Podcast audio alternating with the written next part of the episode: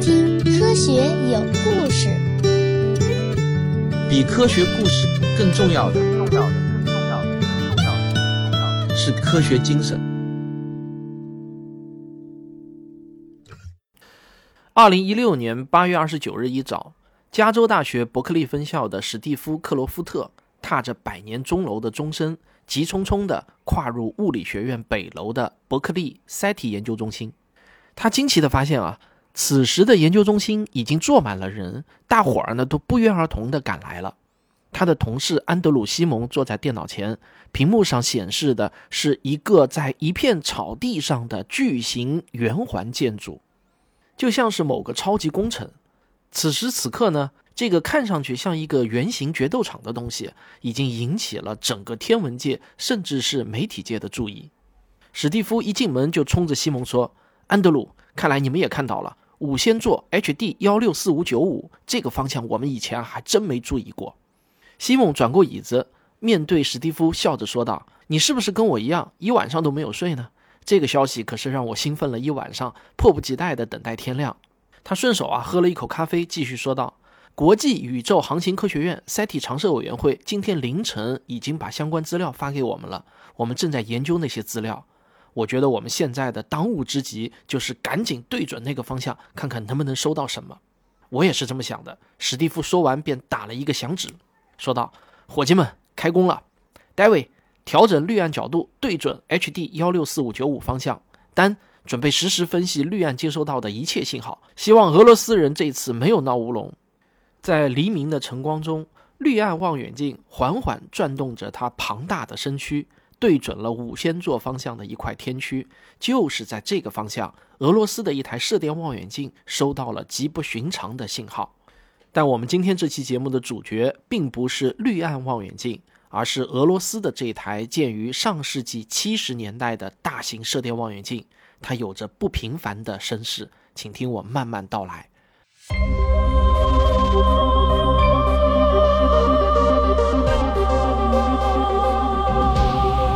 从阿雷西博到中国天眼，从西方到东方，请听我为您讲述那些地面天文台的故事。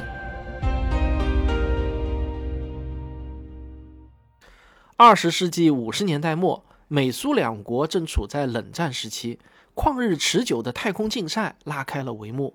建设大型射电望远镜对太空探索和国防都有着重要的价值。美苏两国呢，也都是卯足了劲，争相上马，一个个大望远镜工程。一九六五年八月十八日，俄罗斯科学院射电天文望远镜工程开工建设，它的英文缩写是 RATAN 杠六零零，就是拉坦六百。后面呢，我就把它念成拉坦六百了啊，或者拉坦都是一样的。那这个六百这个数字啊，就代表这台望远镜的直径大约是六百米，整台望远镜占地面积呢是约二十六万平方米，差不多呢就相当于四十个标准足球场那么大。这个直径六百米，这听着好像很吓人啊！要知道，比它晚五十年建成的咱们中国天眼啊，它的口径也只有五百米。但是呢，大家请注意听啊，一个是直径，一个是口径，一字之差啊，那差别可就大了去了。让我们先来了解一下这台叫拉坦六百的望远镜的奇特造型。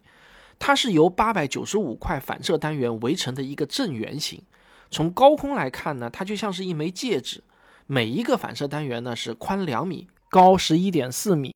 因此呢，这台望远镜的直径虽然是大的吓人，但真正的有效接收面积却并不大，只相当于美国阿雷西博射电望远镜接收面积的百分之十六点五。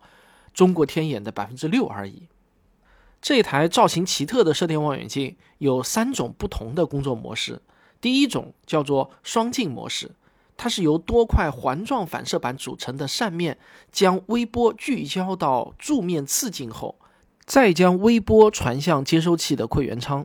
拉坦拥有三个柱面次镜，每个次镜用于主镜的一个扇区。这些次镜可以根据主镜的观测角度。在轨道上移动进行信号的对焦工作。这三个柱面次镜呢，既可以同时对不同对象进行观测，也可以对同一个对象的不同方位角进行观测，从而形成一张二维的方位合成图。第二种观测模式呢，叫做三镜模式。拉坦的南北区域有一块平面反射板，这个反射板与南区的主镜相结合，可以将通过平面反射板的微波反射到环状主镜反射板后，再聚焦到柱面次镜上。这种设计结构呢，就被称作克劳斯型望远镜，是由美国俄亥俄州立大学的天文学家克劳斯提出的。首先被应用于那台俗称为“大耳朵”的俄亥俄州立大学望远镜的建造中。拉坦在克劳斯型望远镜设计基础上，给平面反射板加上了铁轨，这样啊，就不仅可以获得大口径望远镜一样宽广的天空扫描区域，同时呢，还能利用铁轨移动平面反射板来跟踪观测目标。第三种工作模式是对拉坦正上方的天顶进行观测时采用的观测方式。这时啊，就要利用整个环形反射器与位于中心的锥心次镜和接收器一起工作，才能获得正上方天域的扫描信息。开工后的第九年，也就是一九七四年，拉坦六百开始运行，但直到一九七七年初才全部建设完毕。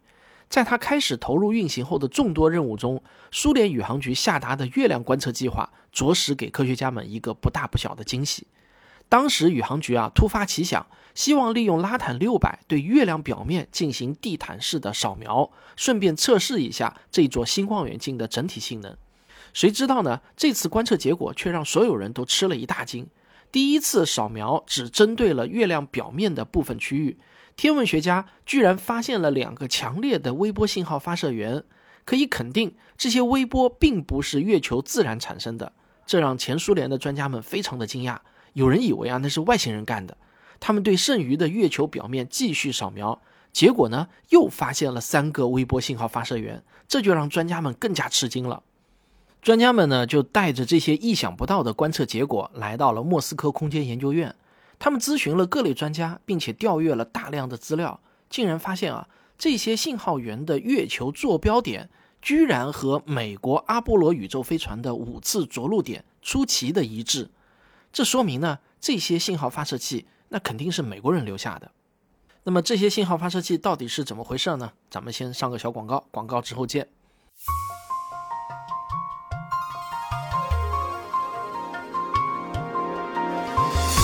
我的新书《植物的战斗》和旭东老师的新书《生命的战争》已经打包上市，各大网上书店有售。每一章都是一个新奇有趣的故事。我会从一个小小的细菌开始，给你讲到植物称霸全球的故事。原来啊，这些被探测到的发射器真的是阿波罗登月计划的一部分。全称为阿波罗月球表面实验包。当时这个计划细节并没有公布于众。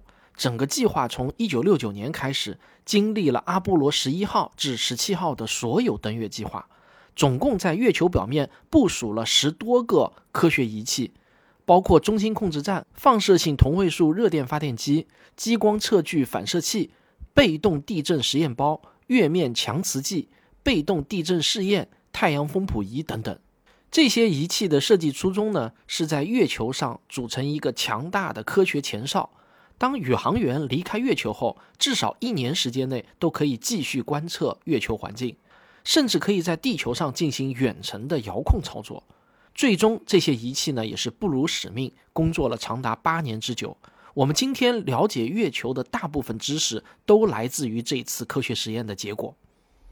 这个计划呢是一直持续到了一九七七年九月三十日，由于预算原因，NASA 才永久的关闭了这个实验计划。但是啊，有五个工作站的发射器并没有立刻关闭，这也就是后来拉坦接收到的那个神秘信号了。不过啊，前苏联人的这次发现倒是成了阿波罗登月计划的有力证据，也成为了拉坦工作人员茶余饭后津津乐道的话题。扫描月球只是一个测试性的任务。对于拉坦六百来说啊，真正涉及到科学研究的任务非常广泛，包括太阳活动的综合研究，利用散斑干涉技术对双星、多星和单恒星进行测量，对宇宙星系中的星云进行射电和光学光谱的探测，还有对脉冲星、黑洞等物体进行探测，还有建立本地星系群空间和运动学图片，建立宇宙微波背景辐射分布图等等。当然，这些科研项目啊，大多数呢都是由多个国家联合实施的，这也充分体现了拉坦六百在天文科学领域开放共享的合作理念。在拉坦六百的众多科研任务中，寻找地外文明也是非常重要的任务之一。二零一五年五月十五日十八点零一分十五秒，拉坦六百在二点七厘米波段十一 G 赫兹上探测到了一股强劲的微波信号。这股信号来自于五仙座的 HD 幺六四五九五恒星系。这个发现情况呢，就以一篇亚历山大·帕诺夫为署名的论文发表在了2016年第六十七届国际宇航大会的会前资料内。著名的天文科普作家保罗·吉尔斯特在看到这份资料后，就认为啊，它的意义非常重大。他连夜在自己的网站上发表了一篇关于五千座外星文明猜想的文章，而且呢，还发了推特。保罗的这篇文章啊，瞬间就在全球掀起了一场寻找地外文明的热潮。英国《星期日泰晤士报》把这个过程比喻为外星人拨通了地球电话，而我们非常可惜的错过了那个来电。同时呢，美国的 CNN 还对拉坦六百的科研团队进行了跟踪采访，其中一名成员告诉记者啊，任何一股被探测到的强信号附近都有存在文明的可能。HD 幺六四五九五呢，是位于五仙座腰部的一颗恒星，距离我们地球呢大约有九十五光年。这颗恒星与太阳有相近的表面温度。更巧合的是啊，这颗恒星带有一颗行星 HD 幺六四五九五 b，它每四十天啊会围绕母恒星完成一次公转。这说明呢，该恒星系统内存在着行星。当然，这颗四十天公转一次的行星，它离母恒星太近，肯定是一颗很大的热木星，所以它的表面温度呢不适合生命。但我们不能排除该恒星系统中还有其他类地行星的存在。于是啊，全世界很多天文望远镜都对准了这颗 HD 幺六四五九五。其中啊，就包括美国的绿岸天文望远镜，以及由微软的联合创始人保罗·艾伦捐资建设的艾伦望远镜阵列，和专注于地外文明探测的伯克特 SETI 光学望远镜。似乎一时间啊，所有人都进入到了严阵以待的状态，随时准备接通下一个外星来电。不过遗憾的是呢，在多日观察之后，这些天文望远镜并没有观测到任何可疑的信号。由史蒂夫·克洛夫特带领的绿岸天文望远镜还写了一份详尽的报告，在这篇报告中就提到，如果这是一个来自于地外的信号，那很可能呢，它会被其他望远镜记录下来。但是啊，他的团队成员参考了美国国家射电天文台，就是 VOA 望远镜的巡天历史数据，还有绿岸持续观测的数据，把它们进行对比之后呢，并没能在这个天空区域发现任何的信号迹象。所以啊，很有可能这个信号是由于仪器干扰或者其他人类信号突然进入导致的。由于绿岸天文望远镜没能检测到来自 HD 幺六四五九五方向的任何后续信号，也就无法为拉坦六百的这次事件提供有力的佐证。SETI 组织的另一名高级天文学家。塞斯·肖斯塔克觉得这个信号可能是真实的，但并不一定是外星文明发射的，更有可能呢，它是来自于地面干扰或者较远距离的引力透镜现象导致的。而德克萨斯农工大学的天文学家尼克·桑特谢夫则觉得，十一 G 赫兹的信号不太可能来自于宇宙。虽然宇宙中确实存在着一种被称为快速射电暴的高能天体物理现象。这种射电暴可以发出几千兆赫的微波，但往往呢，它们持续的时间极短，是毫秒级别的信号。而且，快速射电暴的信号源距离地球呢，一般也都有几亿光年之遥，所以呢，该信号也不太可能是快速射电暴。但该信号的频段啊，恰好是军方正在使用的频段，信号源来自于军方的秘密试验，那也不是没有可能。但媒体对这一事件的关注呢，是始终高涨的。俄罗斯科学院特别天体物理观测站最后呢发布了一份官方声明，声明的结论啊是这个信号最有可能的来源是我们地球自身。在 SETI 的历史上啊，这次意外的信号事件呢，经常会拿来跟1977年的 WOW 信号，就是 Wow 信号来相提并论。人类是多么想知道我们在宇宙中是否是唯一的智慧文明？虽然整个事件看上去像是上帝给我们全人类开的一个小玩笑。但这又何尝不是我们人类漫长宇宙探索过程中的一杯莫吉托呢？它给枯燥无味的探索工作带来了一丝洋气又浪漫的甜蜜，时常可以拿出来回味一番。今天我们已经确认了约四千颗太阳系以外的行星，还有数千颗候选行星等着被探测。这些行星中有没有任何一颗具备孕育生命的条件呢？在发展行星系统的过程中，什么样的条件才有利于类地行星的形成？天文学家们穷其一生都在追求这些问题的答案。不过啊，在这如此浩瀚无垠的宇宙中，在一颗不起眼的行星上，居然存在着我们这样一群智慧生物。而这群智慧生物中，居然呢有一个你，正在听我这期讲述关于人类探索宇宙的故事。这件事情本身啊就已经非常的神奇。好，这就是本期节目，我们下期再见。